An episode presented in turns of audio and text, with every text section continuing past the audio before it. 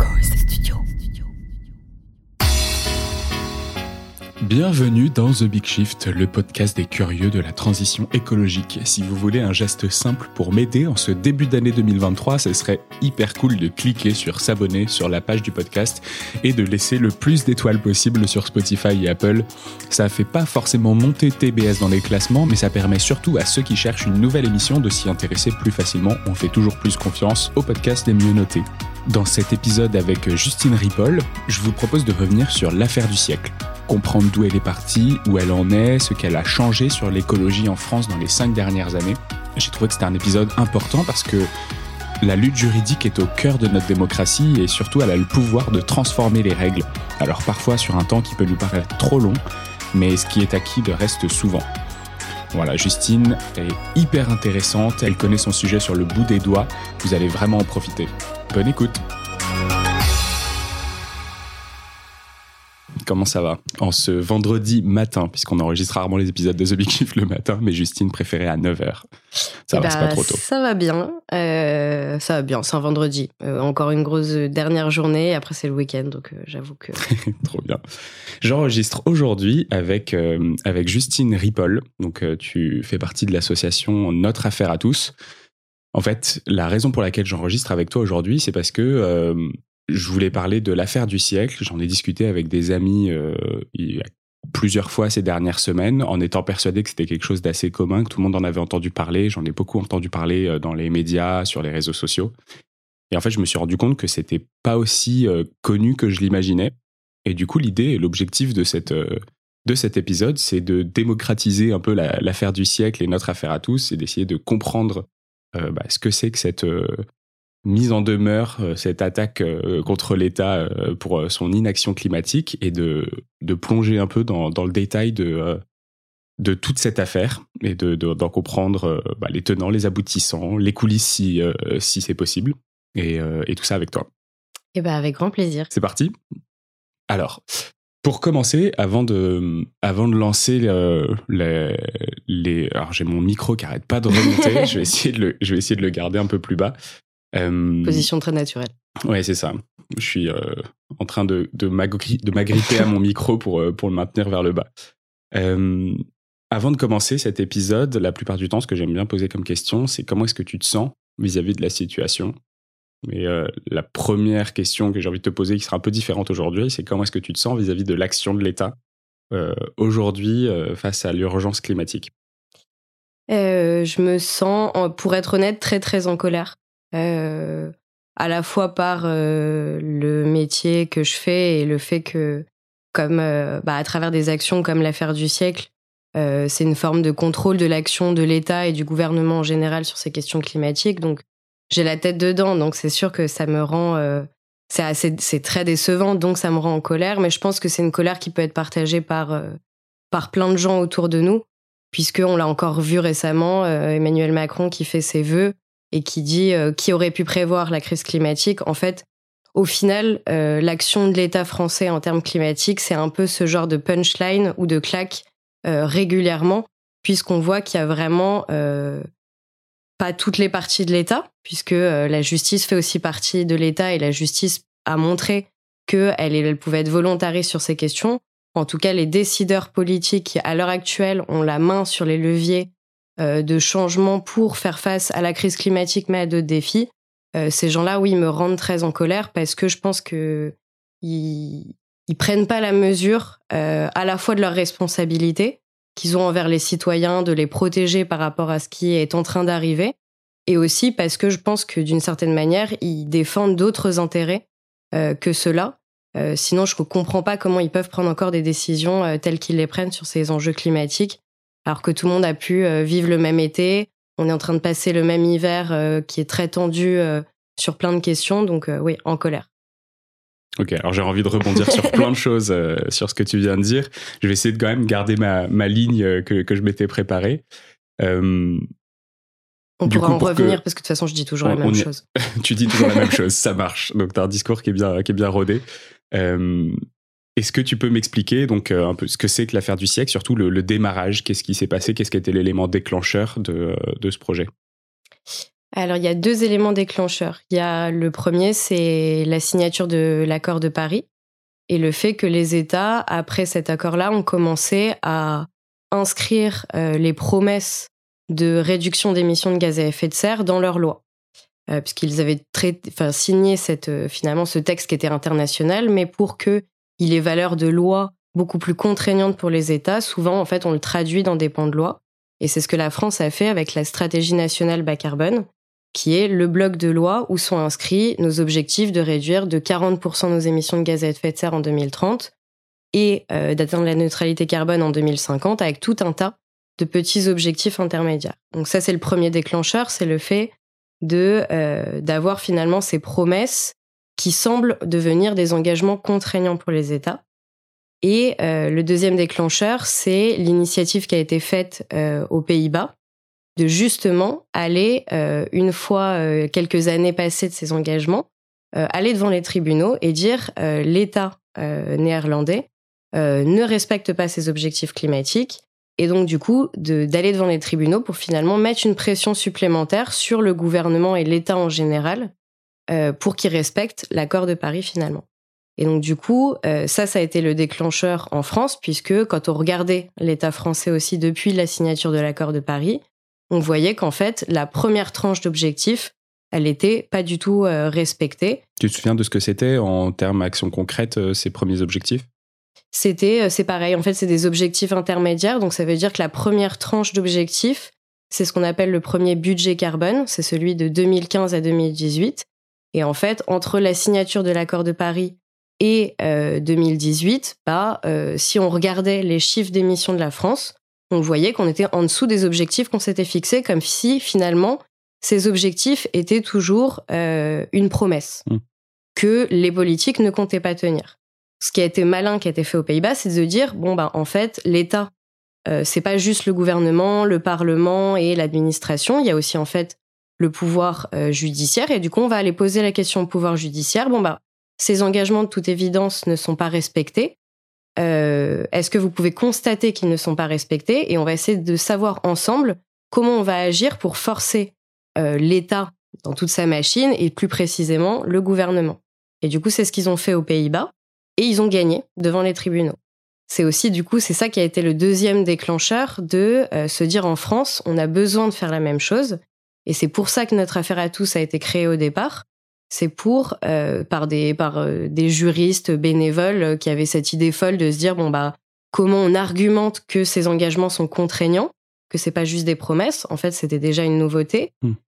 qu'ils engagent la responsabilité de l'État et que le fait que l'État ne les respecte pas constitue une carence, un manquement à ces engagements qui finalement aura des implications à la fois sur les gens, mais sur finalement peut-être les pénalités financières, la condamnation de l'État, etc. Tout ça, ça peut paraître euh, évident parce qu'en fait, beaucoup de, situations se règlent par le droit comme ça. Mm. Mais quand on est face à un État, sur des questions climatiques et des engagements climatiques qui viennent d'être signés, c'est forcément tout nouveau et pour les gens et pour les associations et y compris du coup pour les juges. Donc en fait, argumenter tout ça nécessite euh, énormément d'implications de juristes, beaucoup d'innovation, etc.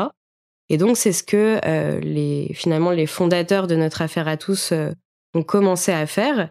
Et puis ils se sont dit, ce serait, et ça rebondit du coup sur ton introduction, ils se sont dit en fait ça ne peut marcher que si les juges ils sentent à quel point ce dossier va être important pour mm. les gens et la trajectoire française. Et donc du coup on peut pas faire ça tout seul en fait. Et c'est pour ça que on est allé voir d'autres associations qui elles étaient bien établies, qui étaient respectées euh, par les gens euh, pour différents aspects, leur expertise, leur longévité, etc. Et donc on est allé voir euh, Oxfam, Greenpeace et la Fondation pour la Nature et l'Homme pour qu'ils s'associent à nous, à la fois pour renforcer de leur expertise le dossier juridique, mais surtout pour essayer d'en parler au moment du lancement avec notamment, bah voilà, on a fait des partenariats avec des influenceurs pour essayer de diffuser ce message-là en dehors euh, de euh, des cercles habituels ou des cercles qui finalement euh, connaissaient un peu ce qu'on était en mm. train d'essayer de faire et leur annoncer qu'en fait on voulait porter plainte contre l'État français pour une action climatique. Donc on a fait ça avec de nombreuses associations qui se sont fait le relais auprès de leurs adhérents de cette démarche. auprès d'influenceurs, on a lancé une pétition et en fait, on a été complètement surpris par euh, la réaction euh, très positive des gens, puisque cette pétition, elle a eu 2,3 millions de signatures. Ça a été la pétition la plus signée dans l'histoire de France. En l'espace, j'étais pas là à l'époque, mais il me semble que c'est en l'espace de moins de deux mois. Alors, quand on voit maintenant comment c'est difficile d'avoir des pétitions qui explosent le million, euh, se dire qu'en deux mois, les gens, le mot s'est passé comme ça, mmh. euh, et les gens ont signé, et les gens ont soutenu cette, euh, cette annonce d'action en justice, c'était un signal qui était intéressant parce qu'il montrait qu'en fait, finalement, les gens étaient aussi intéressés par ce qui nous, nous avait intéressés au départ, c'est-à-dire se dire que euh, le droit et les juges en particulier, quand on fait des actions en justice devant les tribunaux, ont un rôle à jouer dans tout mmh. ça, dans le contrôle de l'action du gouvernement, et que d'une certaine manière aussi, face à cette crise de, de confiance envers, envers l'État, envers les politiques, euh, finalement, les juges pouvaient être euh, un dernier ressort aussi face à ces questions euh, et ces inquiétudes face à l'état de droit, la confiance dans la démocratie, etc. Et donc, en fait, les gens, ils se sont pris de passion comme nous pour cet outil. Et donc, avec cette force-là, on a déposé, du coup, le dossier de l'affaire du siècle devant le tribunal administratif pour faire reconnaître les engagements contraignants de l'État et reconnaître aussi, en fait, qu'il était pas à la hauteur de ses engagements et que du coup, il devait y avoir des conséquences pour l'obliger euh, à agir. Et en fait, on a fait ça dans deux dossiers qui sont euh, l'affaire du siècle, le nom est plus connu.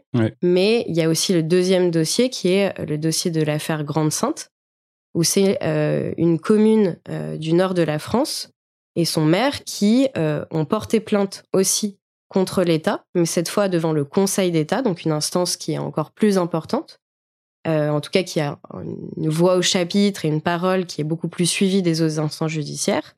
Et elle a posé les mêmes questions que nous, mais cette fois, euh, pas par rapport aux engagements passés, de dire, regardez, on n'est même pas en train de respecter nos premiers objectifs, mais euh, regardez finalement le futur et dire, l'État n'est pas en capacité de garantir aux collectivités comme celle de Grande-Sainte que on respectera nos objectifs à l'horizon 2030 et ça, ça a des conséquences, y compris pour des acteurs comme les collectivités, notamment celle-ci qui, par exemple, était euh, pas loin du front de mer et du coup qui était menacée très directement dans ses bâtiments, dans ses citoyens, par cette montée des eaux et j'imagine depuis par d'autres conséquences euh, du dérèglement climatique. Je pense qu'on reviendra un petit peu sur, euh, sur ce sujet-là.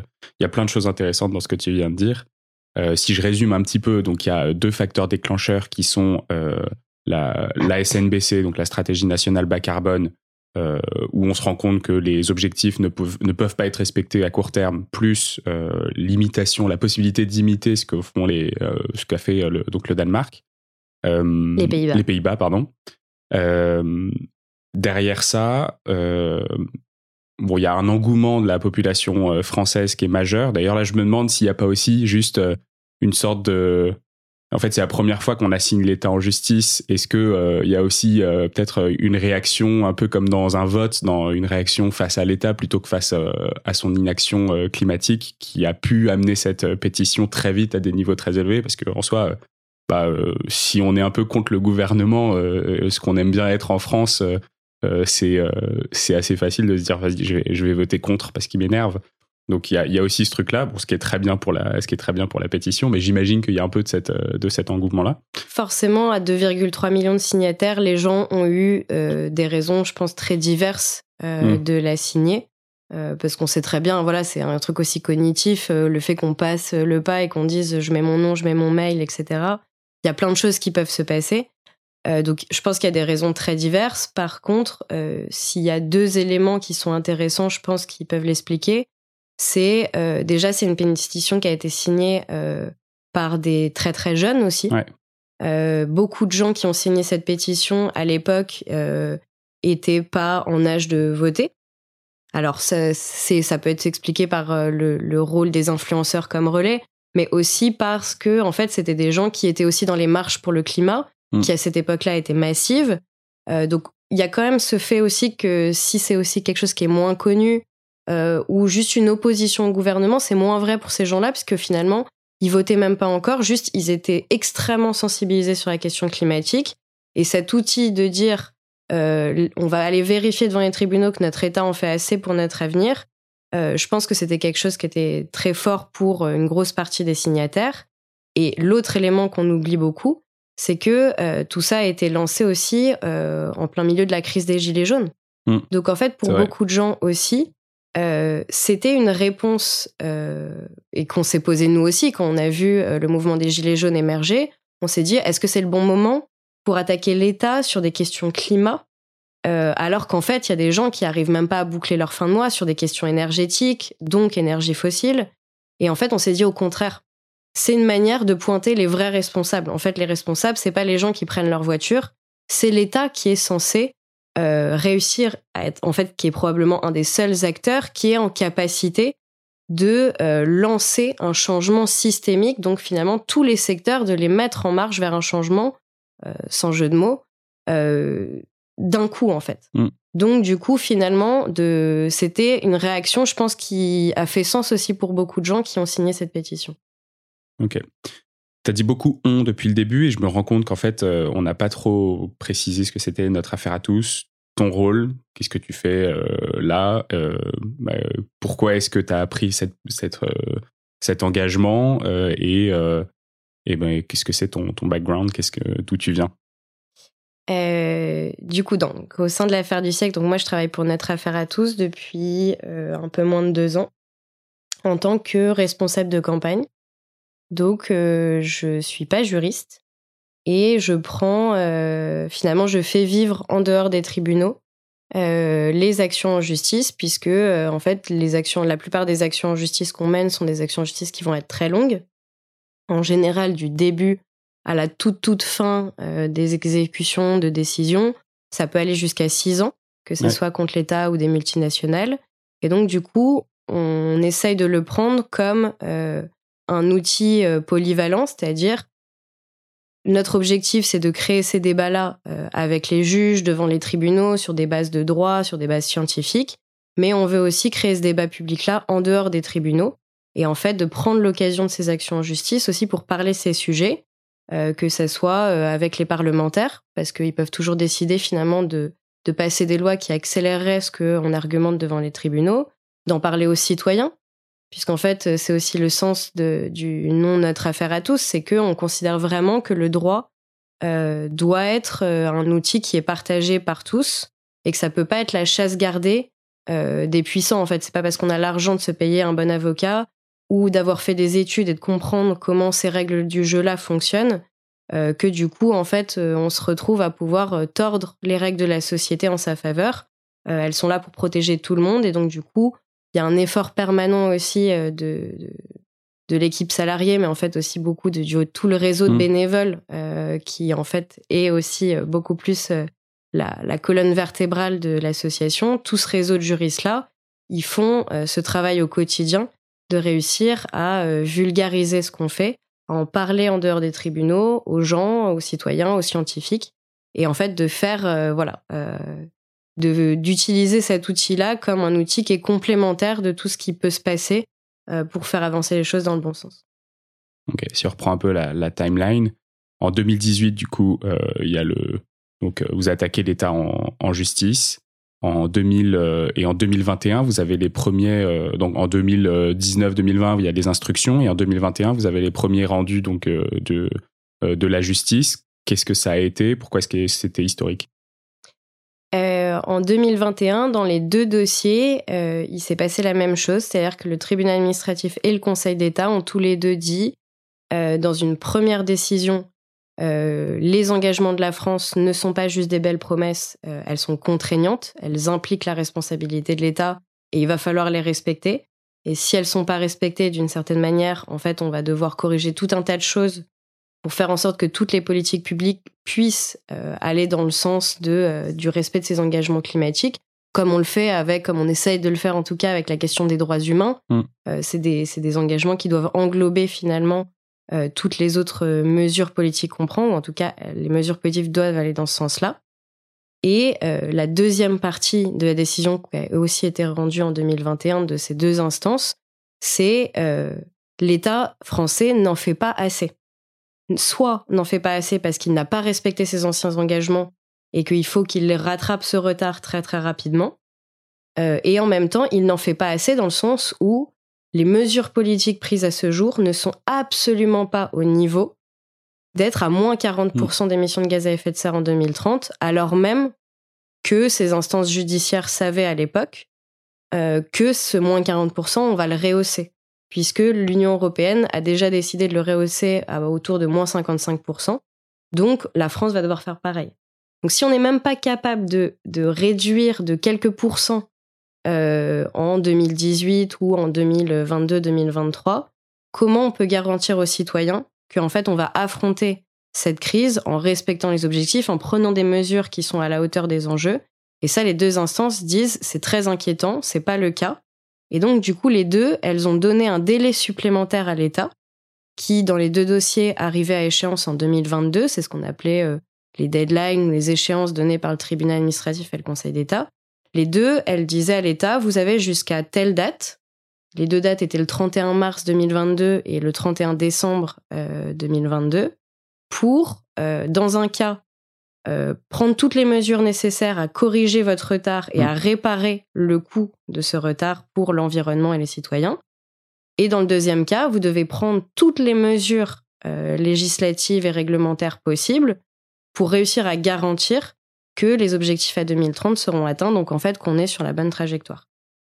Et euh, voilà, et donc là on en est là, ces deux échéances euh, sont arrivées à leur terme, et là la question c'est si on considère que l'État ne s'est pas mis en conformité avec les décisions de justice dans mmh. ces délais supplémentaires, euh, soit les instances judiciaires peuvent décider, elles, de continuer à poursuivre l'État à nos côtés, de s'auto-saisir. C'est ce qu'a fait le Conseil d'État en octobre 2022, euh, parce qu'il a jugé la réponse de l'État complètement insatisfaisante. Et en fait, quand on regarde les dossiers, euh, les gens seraient vraiment choqués de voir comment l'État répond en leur nom à nos argumentaires de plusieurs pages, etc. donc l'autre Ce que j'avais lu, effectivement, il y avait eu une réponse, de, un mémo d'une dizaine de pages à un argumentaire qu'en faisait plus de 100 et qui était, euh, qui était fourni. Et la réponse du, de, de l'État au Conseil d'État en, mai 2022, donc quasiment deux mois, euh, de, enfin quasiment un mois de retard par rapport à l'échéance qui avait été donnée, la réponse, elle, elle, est, ni faite ni à faire. C'est-à-dire que euh, il mise sur le fait que la loi climat permettait de nous faire respecter nos objectifs à 2030. Il suffit d'ouvrir n'importe quel rapports d'experts, y compris des experts qui ont été mandatés par le gouvernement et par l'État, comme le Haut Conseil pour le climat, qui disent que la loi climat, elle va dans le bon sens, mais c'est un pas de fourmi. Hmm. Donc, leur réponse était euh, honnêtement très insatisfaisante. Euh, elle est passée aussi par des cabinets de conseil, euh, comme une étude auprès de, du, de, du cabinet de conseil BCG, qui a dû recevoir le mandat pour je sais pas combien, euh, de, justifier que les objectifs à 2030 de l'État français allaient être tenus. Quand on regarde le rapport entre les lignes, on, sent bien que même eux, ils sont gênés d'avoir à justifier ce genre de choses, en fait. Et que les paramètres, la méthodologie, elle est, elle est à minima obscure euh, ou finalement assez, euh, assez malhonnête pour mm. quelqu'un qui n'a pas un regard d'expert pour le décrypter. Donc voilà, donc le Conseil d'État a décidé de continuer dans le dossier Grande Sainte à poursuivre l'État. Et, euh, et, les associations de l'affaire du siècle, on fera la même chose euh, devant le tribunal administratif qui, lui, ne peut pas s'autosaisir. On va les de nouveau déposer en février probablement 2023. Quand tu dis autosaisir, ça veut dire quoi en fait? Ça veut dire que, euh, par exemple, le tribunal administratif, pour plein de raisons que des juristes expliqueraient mieux que moi, ne va pas s'autosaisir. C'est-à-dire qu'une fois que la deadline du 31 décembre est passée, euh, il va pas lui-même aller replonger dans le dossier et dire bon bah en fait j'avais dit quoi et est-ce que l'État s'est mis en conformité et aller demander des précisions à l'État euh, sur est-ce qu'il il a rattrapé son retard. Euh, le tribunal administratif va pas faire ça. C'est au parti d'aller le voir et de lui demander euh, de le faire. Donc l'État le fera probablement pas. Nous, les associations de l'affaire du siècle, on le fera. Et auprès du Conseil d'État, on n'a pas eu à le faire puisque le Conseil d'État a cette possibilité, puisque c'est une instance de contrôle de l'action du gouvernement qui est plus importante, qu'elle a cette possibilité-là et elle l'a fait. Euh, ça m'étonne qu'à moitié, mais c'est quand même un signal euh, très très positif et euh, j'imagine assez rare sur ces questions-là. Ok. Concrètement, qu'est-ce que l'État risque? Parce que tu dis, bon, la suite, ce serait qu'on continue à, à, marteler un peu notre, notre campagne auprès de la justice, auprès de l'État. Euh, mais fondamentalement, concrètement, qu'est-ce que l'État risque? Est-ce qu'il va devoir de l'argent aux associations de notre de, enfin, de l'affaire du siècle, notre affaire à tous, Greenpeace, la Fondation pour l'homme et la nature, et, euh, et la, troisième c'est Oxfam? Ouais. Ou enfin, qu'est-ce qui, qu'est-ce qui peut se passer euh, concrètement pour l'État si euh, s'il respecte pas? Au-delà de bah, euh, une catastrophe climatique qui commence déjà et qui va se continuer et s'aggraver dans les dans les 20 prochaines années. Bah, il y a c'est un peu la réponse, la question qui nous obsède tous. Finalement, l'État a été condamné, so what? Qu'est-ce que ça a permis, etc. Il y a déjà une réponse avant même la fin des décisions de justice qui est est-ce qu'on considère que ça a eu un impact sur l'État français avant même euh, que euh, les juges aillent tout au, tout au bout euh, de leur dossier en 2023-2024 Oui, forcément que ça a joué sur l'action de l'État français parce qu'en fait, les gens en ont parlé, ça a été finalement un bâton pour taper aussi sur les gouvernements successifs. Donc, probablement que ça participe quand même à des mmh. choses comme même la Convention citoyenne pour le climat, euh, la loi climat, etc. C'est pas satisfaisant, mais on peut s'imaginer un monde où, sans cette pression-là, euh, tout ça n'aurait euh, même pas été fait ou fait de manière encore moins ambitieuse. L'autre élément, c'est une fois que l'État avait été condamné, cet élément de langage de dire le gouvernement a la responsabilité de sortir la France de l'illégalité climatique, l'État français est condamné, etc. C'est quelque chose qui a été très fort pour deux raisons à la fois, euh, ça a été utilisé même pendant les élections présidentielles mm. par des candidats, euh, parfois euh, de manière un peu excessive en disant que c'était Macron qui était condamné, alors que c'était plus large. mais je me suis perdue dans mon fil. voilà, ça a été utilisé comme ça et surtout en fait ça a permis souvent la bataille des idées, la bataille de la, vérité d'une certaine manière elle est très très dure à faire et elle est de plus en plus dure à faire euh, avec le flot d'informations dans lequel on est. Mm. Donc le fait que finalement euh, le gouvernement et l'État ne puissent pas dire on en fait assez, puisqu'il y a des acteurs objectifs comme les tribunaux qui ont dit ce n'est pas le cas, c'est quand même une victoire qui n'est pas à sous-estimer en fait. De d'avoir un gouvernement qui doit être dans une position défensive de son bilan aussi, euh, c'est quelque chose qui le force mine de rien à agir beaucoup plus. Et puis, euh, du coup, tout ça est important, tout ça fait que l'État a plus agi. Par contre, c'est clairement insatisfaisant. Parce que pour le moment, on parle uniquement de euh, pression sociale, en fait. Pression sociale, et puis la réalité, c'est qu'en fait, euh, l'État ou le gouvernement, les, enfin, les gens sont jamais un, enfin, les administrations sont jamais un bloc monolithique. En fait, les gens sont des êtres humains et ils sont piqués aussi. Dans ces administrations, dans ces cabinets, il y a aussi des gens qui, euh, quand ils voient que euh, finalement leur action à eux aussi, leur métier à eux aussi est attaqué et condamné pour inaction, c'est quelque chose qui est quand même très fort. Mm. Ça ne veut pas dire que ces gens-là, ils vont se dire d'un coup, boum, j'ai tout compris, euh, on va changer radicalement les choses. Mais c'est sûr que ça a une influence sur chaque être humain parce que ça va les questionner, ça va les pousser, même dans leur ego, à essayer d'en faire un peu plus. Alors c'est pas satisfaisant pour des raisons systémiques qu'on ne peut pas influencer juste comme ça avec euh, un petit peu de pression de temps en temps des tribunaux. Par contre, la question, c'est aussi, euh, et c'est celle qui est très intéressante qui s'ouvre maintenant euh, en 2023 dans les deux dossiers, c'est, OK, la, cette pression-là, elle a fait un peu bouger l'État et le gouvernement, mais clairement pas assez. on voit que la crise climatique, elle s'accélère. En France, elle est plus rapide que ce qu'on pensait en termes d'augmentation des températures, d'effets, etc. Donc du coup, c'est pas satisfaisant et on n'a pas du tout envie de s'arrêter là. Pour nous, c'est euh, une question même qui devient presque de d'état de droit, de démocratie, de contrôle de l'action du gouvernement. C'est on peut pas se satisfaire d'un gouvernement qui euh, ne va pas respecter les décisions de justice et celles-ci vont rester finalement sur une étagère à prendre la poussière. Donc là, on retourne devant les tribunaux pour essayer de voir quels sont les outils des juges pour justement obliger euh, l'État à agir. Et l'outil principale des, tribunaux à l'heure actuelle, euh, c'est celle des astreintes, donc de la pénalité financière qu'on impose à l'État tant qu'il ne s'est pas mis en conformité avec la décision de justice. Donc ça peut être des millions d'euros par semestre de retard que l'État va devoir bloquer dans son budget. Mm. et alloué à des acteurs, à des services qui seront compétents pour régler le problème puisque lui n'agit pas. Donc après, une fois qu'on a dit ça, en fait, c'est à la fois déjà une forme d'innovation. Le Conseil d'État récemment a euh, imposé des astreintes financières à l'État sur la question de la pollution de l'air, parce que l'État français est euh, un des pays européens qui ne respecte pas les objectifs de pollution de l'air, enfin de limite de pollution de l'air. Et donc du coup, l'État a dû payer euh, des sommes importantes par semestre de retard qui ont été renouvelées récemment parce que l'État avait toujours pas pris la mesure de la décision. Et donc là, ce qu'on essaye de faire, c'est à la fois de savoir quels seraient les montants pertinents pour euh, réellement en fait être efficace, être utile euh, pour l'action climatique de l'État mm. et surtout auprès de quel acteur on donne cet argent pour que ça soit efficace, pour que ça soit pas un dollar pour l'État. Parce que de toute façon, ce seront des montants qui seront importants, mais à l'échelle du budget d'État qui seront quand même euh, anecdotiques. Donc le but, c'est que ces millions, ils soient mis aux bons endroits là où les gens ont vraiment besoin pour faire euh, en fait ce que l'État ne fait pas mais qui est évident, comme par exemple de la rénovation thermique du bâtiment en fait.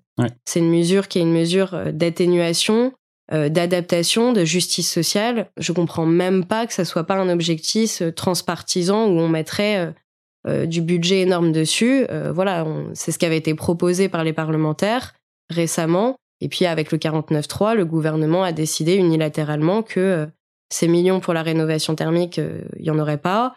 Euh, pareil pour le ferroviaire, il y en aurait pareil, mais moins hmm. plus tard. Euh, finalement, c'est toujours c'est toujours différé, alors qu'en fait là, il s'agit d'agir très très rapidement. Pareil sur les questions de ferroviaire, etc.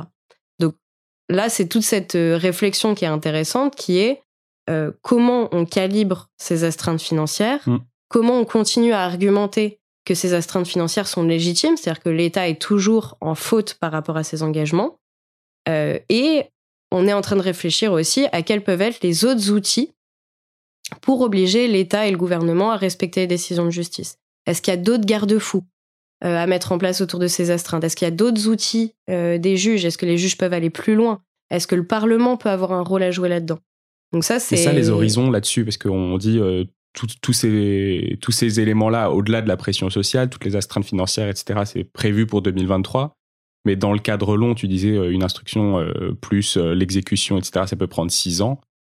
En fait, est-ce que ça veut dire que ces éléments qui sont peut-être innovants, ils arriveront qu'en 2026 ou 2027 les décisions, elles arriveraient plutôt effectivement en 2023-2024. Ok. Euh, sachant que probablement celle qui ira le plus vite, c'est celle euh, dans le dossier Grande Sainte auprès du Conseil d'État, mm. puisqu'en fait, il a donné récemment des signes d'accélération du calendrier en, euh, en s'auto-saisissant, en donnant une deadline très courte pour rendre de nouveau des expertises qui ont été rendues là au 3 janvier. Euh, donc en fait, la décision du Conseil d'État dirait bah, j'impose une astreinte financière de 75 millions d'euros par semestre de retard à l'État sur ses engagements climatiques. Elle pourrait arriver en 2023. Et donc du coup, très rapidement après ça, tous les six mois, euh, il y aurait 75 millions qui devraient être bloqués dans le budget de l'État pour être mis mmh. euh, uniquement sur ces questions climatiques et les acteurs que les juges auront décidé. Donc oui, c'est un temps qui est long, euh, mais c'est un peu la réponse que euh, que je, que je donne ou que même je me donne en vrai parfois parce que je suis pas euh, immune aussi de, de ces questions de doute de qu'est-ce qu'on fait, est-ce que ça va avoir un impact. C'est que d'une certaine manière, en fait, on n'a pas le choix de passer par ces questions-là.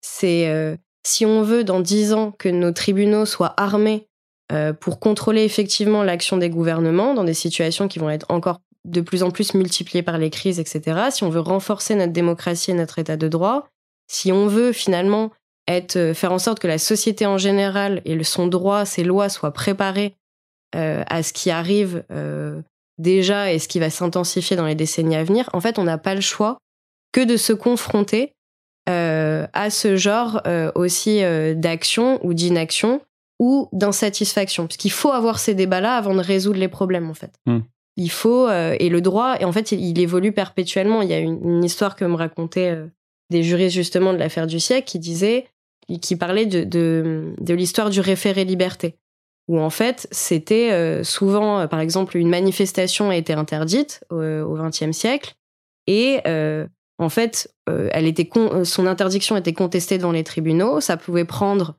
des mois, voire des années.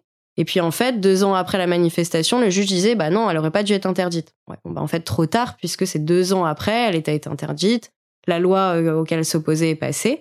Et c'est comme ça que on a commencé à réfléchir et à se dire pour les questions fondamentales de liberté, de droits humains, il faut qu'on ait quelque chose une procédure accélérée. Donc c'est parce qu'il y a eu ce débat, ce constat-là devant les tribunaux que c'était trop long, que on a pu faire évoluer le droit euh, dans le bon sens. Et ce qu'on essaye de faire là maintenant, c'est aussi d'avoir cette réflexion-là sur les questions mmh. climatiques, qui encore une fois sont des questions nouvelles. Les accords de Paris, c'est quand même tout récent. Euh, donc oui, le temps euh, juridique est long. le droit est par nature conservateur, puisque c'est toujours un peu à l'image du rapport de force du temps passé. Mais en fait, on n'a pas le choix que d'essayer de changer ces choses-là avec toutes les frustrations que ça comporte. Parce qu'en fait, si c'est les règles du jeu, on va bien devoir finalement les changer mm-hmm. si on veut que les choses euh, changent plus tard. Donc, il y a toujours une partie peut-être un peu de, de, déception là-dedans, mais euh, c'est des combats qu'il faut mener et qui sont quand même euh, absolument passionnants à mener. Et pour l'instant, on a une réponse des tribunaux qui est extrêmement positive. Donc, c'est-à-dire que les juges se prennent au jeu se prennent aussi à comprendre leurs responsabilités, encore une fois, parce que ces gens-là, c'est pas des robots, c'est pas des blocs monolithiques, c'est aussi des parents qui discutent avec leurs enfants euh, de ces questions-là le dimanche, c'est des gens qui lisent les journaux, qui peut-être eux-mêmes ont des sensibilités, etc. Donc en fait, c'est aussi sur ces cordes-là citoyennes qu'on essaye de, parler avec mmh. ces acteurs parce que c'est comme ça que euh, les gens se saisissent aussi de leurs responsabilités. C'est s'ils se voient aussi avec leur casquette euh, de citoyens, et là, idéalement, de juge aussi, c'est-à-dire de faire primer le droit sur des considérations euh, politiques, etc. Ouais. Tu me disais tout à l'heure que parfois tu n'étais pas immune non plus à te demander si ton action était efficace, si c'était, si ça avait vraiment, alors un sens, oui, mais est-ce que ça avait un impact Est-ce que c'est genre quatre ans, enfin là tu dis un peu plus de deux ans, est-ce que c'est deux ans de montagne russe Est-ce que c'est euh, des revers et des grosses victoires et des gros revers et, euh, et ça avance comme ça Ou est-ce que ça c'est quand même une machine qui, qui fait son petit rouleau compresseur au fur et à mesure et qui prend de l'ampleur euh, Deux ans, c'est peut-être un peu court pour avoir tout un processus. Là, pour l'instant, c'est plus deux ans presque de plus d'un tunnel. C'est-à-dire que plus j'avance et plus j'en connais sur ces sujets et plus on fait des nouvelles actions en justice, on est confronté à d'autres acteurs et je vois comment ils réagissent tous un peu pareil. Euh, il y a deux mouvements. Il y a à la fois de plus en plus en colère parce que euh, je trouve que ça devient proche de l'indécence parfois euh, la réaction de, certains acteurs étatiques ou d'autres multinationales vis-à-vis de ce qu'on perçoit tous quand même de ce qui se passe autour. et en même temps, un profond optimisme aussi en même temps.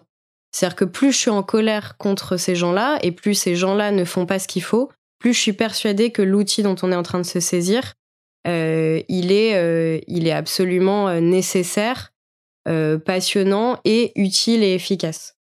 et ça, c'est vraiment lié aussi, je pense que si j'avais été dans une autre association, ça aurait peut-être été différent. Mm. Parce que, encore une fois, notre affaire à tous, c'est aussi un réseau de juristes. Et par définition, en fait, du coup, euh, travailler au milieu et pour ce réseau-là, euh, ça a quelque chose de profondément anti-anxiogène parce que c'est des gens qui ont constamment des débats intellectuels qui sont hyper intéressants sur euh, l'interprétation de telle phrase, sur l'interprétation de telle décision, sur tel levier d'action, etc. Donc en fait, on est aussi euh, confronté à des gens qui ont des idées euh, mm. super intéressantes et intellectuellement stimulantes tout le temps.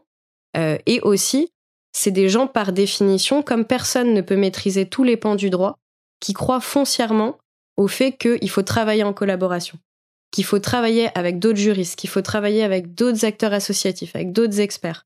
Donc en fait, ça donne aussi, depuis deux ans, à découvrir un écosystème de coopération euh, qui est de plus en plus large, euh, puisque voilà, on voit euh, à l'échelle de deux ans, on a vu des scientifiques mm. commencer à se mobiliser sur les questions de désobéissance civile, sur les questions de prendre position. on voit de plus en plus de magistrats aussi, etc. Donc en fait, tout ça, ça fait que j'ai l'impression que on est aussi de plus en plus nombreux et armés pour faire face à l'inaction des gens en face de nous. Et puis je vois aussi dans ma vie au quotidien les réactions aussi que ça peut prodiguer aux acteurs qui sont la cible de nos actions donc, c'est-à-dire finalement toutes ces personnes qui composent l'État mm. ou toutes ces personnes qui composent une multinationale comme, euh, comme Total, comme Casino, qui aussi de l'intérieur euh, commencent à se poser des questions, commencent à elles-mêmes être en colère par rapport aux dirigeants de leur entreprise ou de leur administration. Et ça, en fait, ça donne quand même vachement de force et de courage pour affronter euh, des gens qui, qui prennent des décisions catastrophiques, on le voit tous les jours, ou qui s'amusent à voilà offrir des t-shirts 49.3 de maillots de foot, etc. Enfin, en fait, voilà, on est, c'est un double mouvement. C'est à la fois des, grosses gifs de la part de ces acteurs-là, et en même temps, de l'autre côté, euh, des gens de plus en plus déterminés et en colère en face.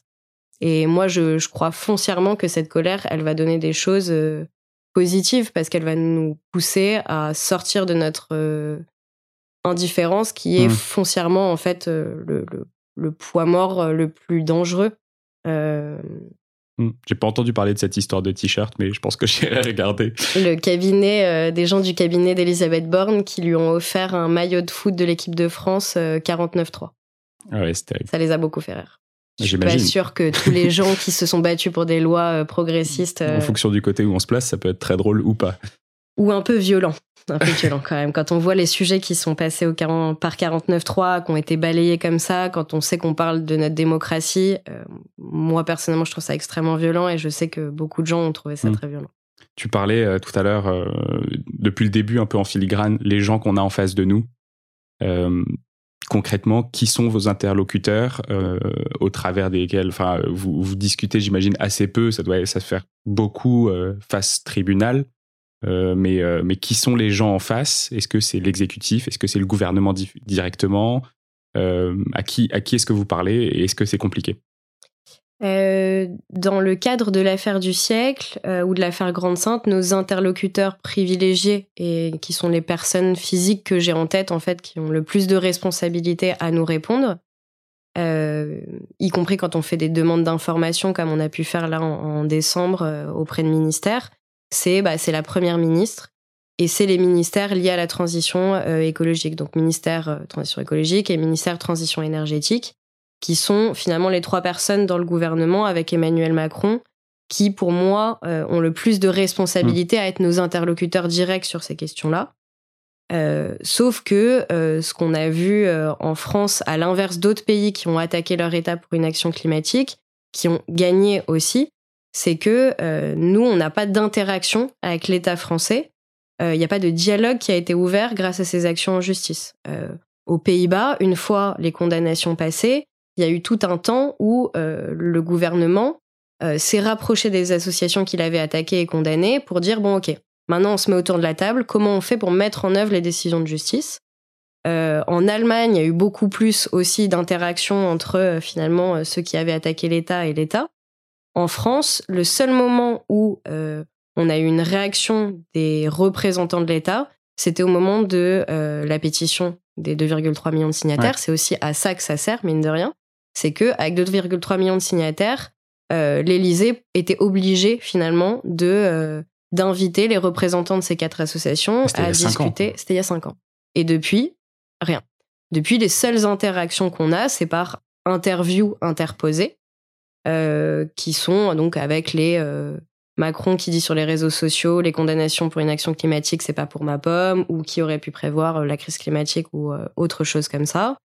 Par courrier de demande d'information au ministère effectivement par les tribunaux. Et puis vaguement au moment des élections présidentielles l'affaire du siècle a fait un, questionnaire justement sur les engagements climatiques et les mesures climatiques des candidats et du coup, on a eu un rendez-vous avec euh, l'équipe de campagne d'Emmanuel Macron. Euh, mais sinon, ça s'arrête là.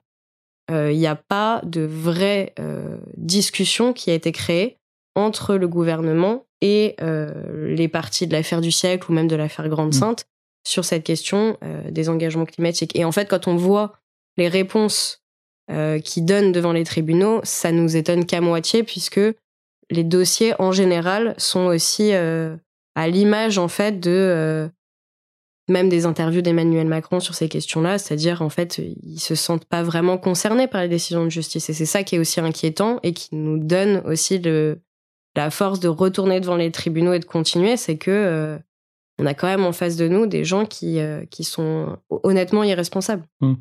Ma prochaine question, c'était est-ce qu'il y a des sujets qui sont faciles à aborder et d'autres qui sont plus difficiles à aborder avec J'ai l'impression qu'en fait, il y a quasiment aucun sujet qui, qui passe.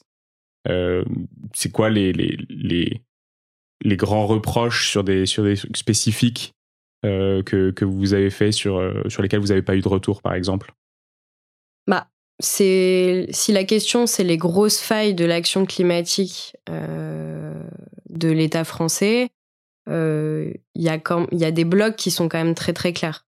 le bloc énergie, il apparaît quand même clair à tout le monde que on a fait des choix euh, en termes de, mix énergétique qui étaient quand même euh, euh, questionnables tout du long, soi-disant parce qu'on n'était pas au courant, parce qu'on savait pas.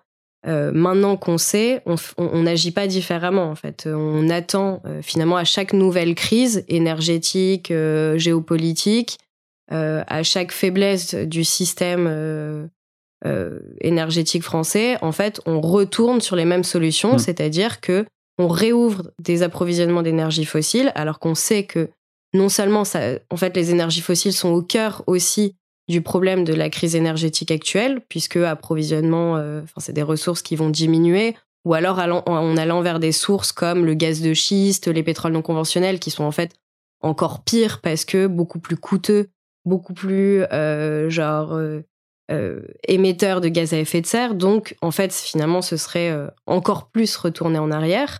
Et que dans ces moments de crise, on a euh, un État qui réagit à court terme et jamais ni à court terme et à long terme. C'est-à-dire, par exemple, crise énergétique, problème d'approvisionnement cet hiver, comment ils réagissent? Ils réouvrent une centrale à charbon, ils investissent sur, ils investissent dans des terminales pour importer du gaz il n'y a pas un mot et un euro pour le renouvelable. Hmm. Alors qu'en fait, d'une certaine manière, le renouvelable pourrait être une solution pour l'hiver 2024-2025. Euh, donc on est vraiment en train de réagir à court terme sur les questions énergétiques et c'est extrêmement problématique. Et, euh, et, ça s'est vu avec en ce moment, il y a une, une commission d'enquête parlementaire sur la souveraineté énergétique de la France. Je conseille de prendre au hasard une des vidéos et de regarder ce que les experts disent des, des décisions euh, politiques ont été prises ces dernières décennies, euh, c'est des gens qui, qui réellement ne mâchent pas leurs mots. c'est assez passionnant, mais c'est assez révoltant aussi. L'autre point, c'est la question agricole et alimentaire.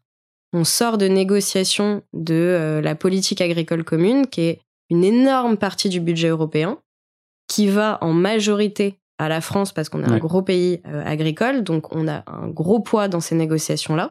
Là, c'est un, sujet où on peut pas dire c'est la faute de l'Europe, parce que à ce niveau-là, l'Europe, c'est beaucoup la France. Euh, et dans sa traduction euh, au niveau français, et euh, le texte, il est absolument pas au niveau. Pourtant, il engage des financements et il engage le secteur pour sept ans. Donc, en fait, il va déterminer ce que les agriculteurs vont être capables de faire, ce que les acteurs qui sont censés accompagner les agriculteurs sont capables de faire pendant sept ans et il y avait que de maigres, maigres avancées climatiques qui sont déjà sous le coup de dérogation parce que crise en Ukraine. Mm. Parce que Poutine avait à peine mis un pied en Ukraine que les lobbyistes agroalimentaires, ils étaient déjà dans toutes les arcanes européennes et euh, françaises en train de dire c'est une question de sécurité alimentaire. Euh, il va falloir produire plus, donc plus de pesticides, plus d'OGM, plus euh, de monoculture, etc. Alors qu'on essaye justement d'aller dans l'autre sens pour des questions euh, environnementales, mais aussi même de, de, de, travail digne pour les agriculteurs. Euh, en fait, toutes ces questions-là, bah, en fait, d'une certaine manière, elles sont un peu bloquées, euh, en tout cas dans leur grosse marge de manœuvre pour 7 ans sur les questions agricoles et alimentaires. Donc, mm. il y, y, a des petites batailles à gagner, mais on sait que beaucoup de choses vont être figées. Ça, c'est super inquiétant. Euh, et le dernier euh, bloc, qui cette fois est, est, moins étatique, mais je pense que c'est intéressant aussi, parce que tu me disais que parfois vous, vous en parlez aussi dans ton podcast, c'est toute la question de la régulation des acteurs privés et notamment des acteurs qui sont devenus quasiment comme des États en termes de puissance, de ressources financières, d'influence, c'est les multinationales, mm. qu'elles soient des entreprises pétrolières comme Total ou euh, des acteurs financiers comme la BNP ou des distributeurs comme Casino, qui sont trois, euh, trois des acteurs euh, contre qui on a des actions en justice en cours avec notre affaire à tous, mais aussi avec Oxfam, les Amis de la Terre cette, la régulation de ces acteurs-là, elle est essentielle en fait. Mm. Euh, quand on regarde l'empreinte euh, carbone et donc la responsabilité en termes d'émissions de gaz à effet de serre des acteurs, les acteurs financiers ont la main sur des leviers d'action qui sont énormes. S'ils mm. coupent l'argent à tout un tas d'acteurs, eh, ils peuvent commencer à enclencher un changement. Euh, pareil pour Total Energy, c'est une entreprise qui peut décider oui ou non euh, de continuer à créer des nouveaux puits de pétrole et de gaz. Donc en fait, à bloquer la situation pour des décennies encore ou pas. Donc à nous faire finalement respecter l'accord de Paris ou pas. Et là, la réponse pareille de l'État, c'est ils nous disent engagement volontaire. Euh, les entreprises ont compris le problème, les entreprises changent. C'est juste que le changement, c'est lentement, c'est lent, c'est vrai. Je pense que la plupart des acteurs euh, de d'acteurs privés que vous que tu dois recevoir ici euh, ils sont confrontés à mille difficultés, y mm. compris quand c'est des associations, enfin des entreprises de l'économie sociale et solidaire. C'est des parcours qui sont super compliqués. Par contre, encore une fois, on n'a pas le choix de changer. Et si on regarde la trajectoire de ces entreprises et leur capacité à respecter euh, la loi et les engagements climatiques qui leur sont imposés aussi ou que même parfois ont pris, bah c'est le même combat que pour l'État. On voit que les dirigeants ne se sentent pas réellement responsables de ces questions-là et ne sont pas en train de jouer le rôle que ces entreprises devraient jouer maintenant qu'elles ont, qu'on le veuille ou non, ce poids-là dans l'économie euh, française et mondiale. Et donc, voilà, ce troisième pilier-là de la régulation de ces acteurs, il est super important. Et euh, de nouveau, euh, si on, met la tête dans les dossiers, si on met la tête dans le tunnel, le gouvernement joue un jeu qui, qui honnêtement, si si l'information était beaucoup plus propagée dans les médias, mais ça ferait un scandale en termes de réussir à exempter les acteurs financiers de telle, euh, de telle régulation européenne qui est en négociation actuellement. Enfin, on est vraiment sur euh, un, un double langage et un double jeu euh, de la part de, du gouvernement d'Emmanuel Macron depuis quelques années, et je pense que ça va être pareil pour ce quinquennat, qui est, qui est préoccupant. Et donc, c'est important de, de faire des podcasts comme ça, d'en parler aux gens et de se mobiliser aussi que ce soit pour des questions climatiques, mm. sociales, services publics, parce qu'en fait, tout ça, à la fin des fins, euh, se répond beaucoup et on aura besoin des services publics pour faire face à la crise climatique euh, si euh, finalement on n'arrive pas pendant un certain temps à maintenir la barre à un degré acceptable. Donc voilà, donc ouais, il faut, il faut se bouger, il faut s'engager parce que c'est ça qui fait bouger aussi ce genre d'acteurs, c'est s'ils se sentent un peu épiés, un peu regardés. Euh, il peut se passer euh, des choses, mais euh, il faut qu'on soit là finalement pour, pour leur tenir la main ou pour leur taper dessus. Merci. Bah écoute, ce sera le mot de la fin. C'était super intéressant. Merci beaucoup pour ta participation dans, dans ce podcast, cet épisode qui sera très intéressant pour nos auditeurs. Je, je, vous renvoie juste pour les auditeurs qui sont encore là à l'épisode avec Cécile Renoir sur les multinationales et euh, comment est-ce qu'on fait pour les transformer euh, Ce sera en, bon écho avec euh, ce que Justine vient de dire et ça vous plaira, j'en suis sûr. Merci beaucoup. Merci à toi. Salut Justine, ciao. C'est la fin de cet épisode de The Big Shift. J'espère qu'il vous a plu et que vous en avez retiré quelque chose pour votre vie quotidienne. C'est ça le plus important. C'est beaucoup plus simple de parler du sujet sensible de l'environnement quand ses amis ou sa famille sont vraiment informés. Alors partagez le plus possible The Big Shift, ça aidera tout le monde. Et si vous avez des questions, des sujets que vous souhaitez qu'on aborde, des invités que vous voulez entendre, ou tout simplement que vous voulez qu'on discute de cet épisode, envoyez-moi un message sur LinkedIn. The Big Shift est produit par Echoes Studio. Si vous avez un projet audio, contactez-nous sur www.echoes.studio.